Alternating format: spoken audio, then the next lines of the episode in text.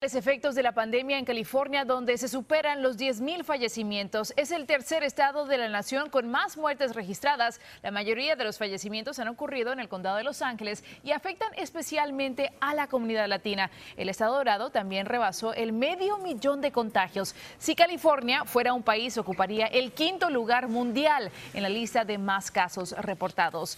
En total, en Estados Unidos, más de 160 mil personas han perdido la vida a causa del COVID-19. 1.175 de esos fallecimientos han ocurrido en tan solo 24 horas, un promedio diario que sigue aún muy, muy alto. Y los pronósticos tampoco son alentadores. Expertos de la Universidad de Washington anticipan que para finales del año casi 300 mil personas habrán fallecido. Y el gobierno reconoce que al menos 10 regiones del país están en serios problemas. Las vemos en este mapa. Estos son los nuevos focos de contagio que preocupan a la Casa Blanca.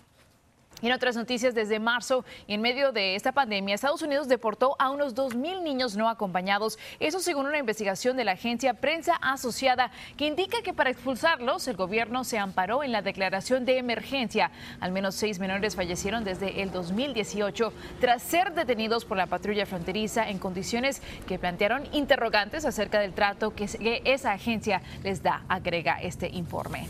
Y un tribunal de apelaciones le da luz verde a la regla de carga pública del gobierno. Significa que el gobierno podría impedir que los inmigrantes que reciban ayudas federales como el Medicaid, sellos de alimentos y subsidios para viviendas obtengan la residencia permanente. La acción aplicaría a nivel nacional en espera de la decisión de un tribunal de primera instancia que deberá analizar la legalidad de esta norma.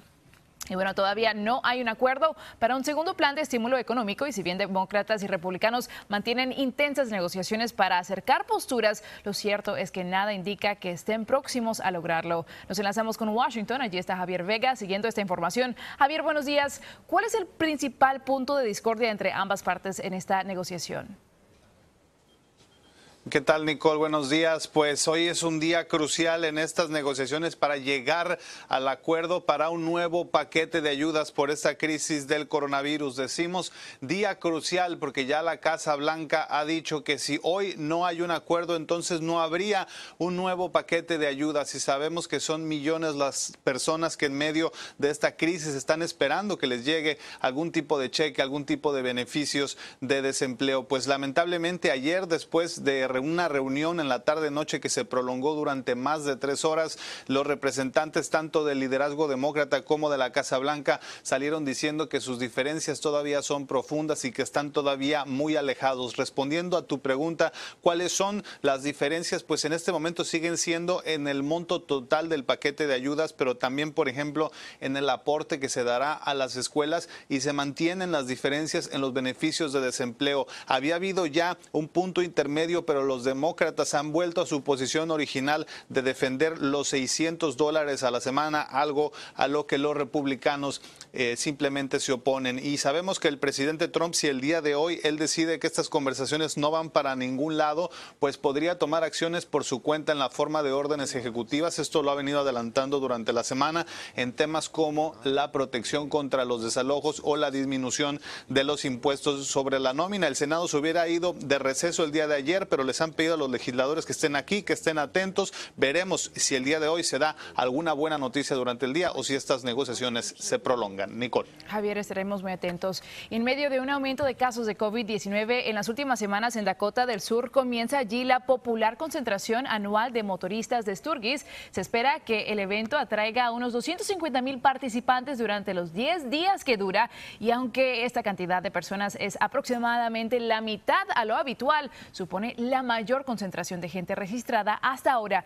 durante la pandemia.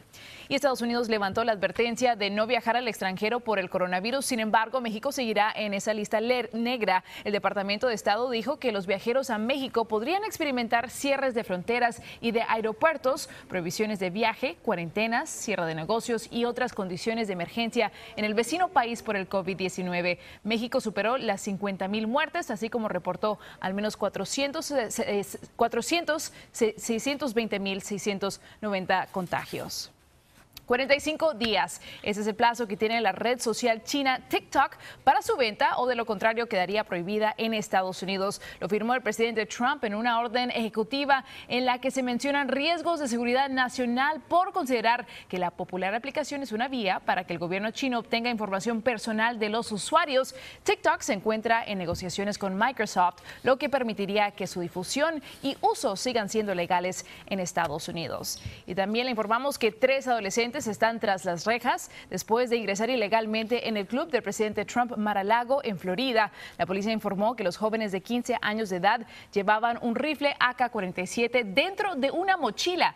Agentes perseguían un vehículo cuando los tres adolescentes se bajaron y salieron corriendo dejando tirada la mochila con el arma. Las autoridades creen que ellos no se dieron cuenta de que se adentraban en Mar-a-Lago y cuando les preguntaron cómo obtuvieron el arma, dijeron que se la habían encontrado. Y ahora nos vamos a Texas. Su nombre disparó a otros autos mientras conducía por la Interestatal 20. El individuo de 32 años tenía una pistola y un rifle semiautomático y fue visto disparando desde el exterior de una tienda antes de robarle a una mujer su vehículo y emprender la huida.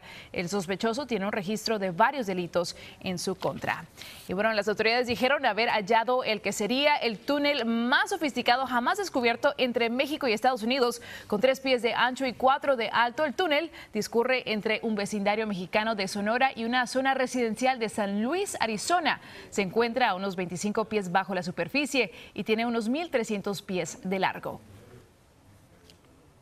Tiene elementos de ventilación, eh, tiene electricidad eh, y también tiene un riel para poder eh, correr un carretón que le pueda mover el terreno y eventualmente mover el contrabando que fueran a utilizar. No, no encontramos ninguna sustancias ilícitas porque el túnel no estaba completo el Departamento de Seguridad Nacional y las autoridades mexicanas trabajan conjuntamente sobre el caso, pero por ahora no se ha realizado ninguna detención relacionada con este túnel.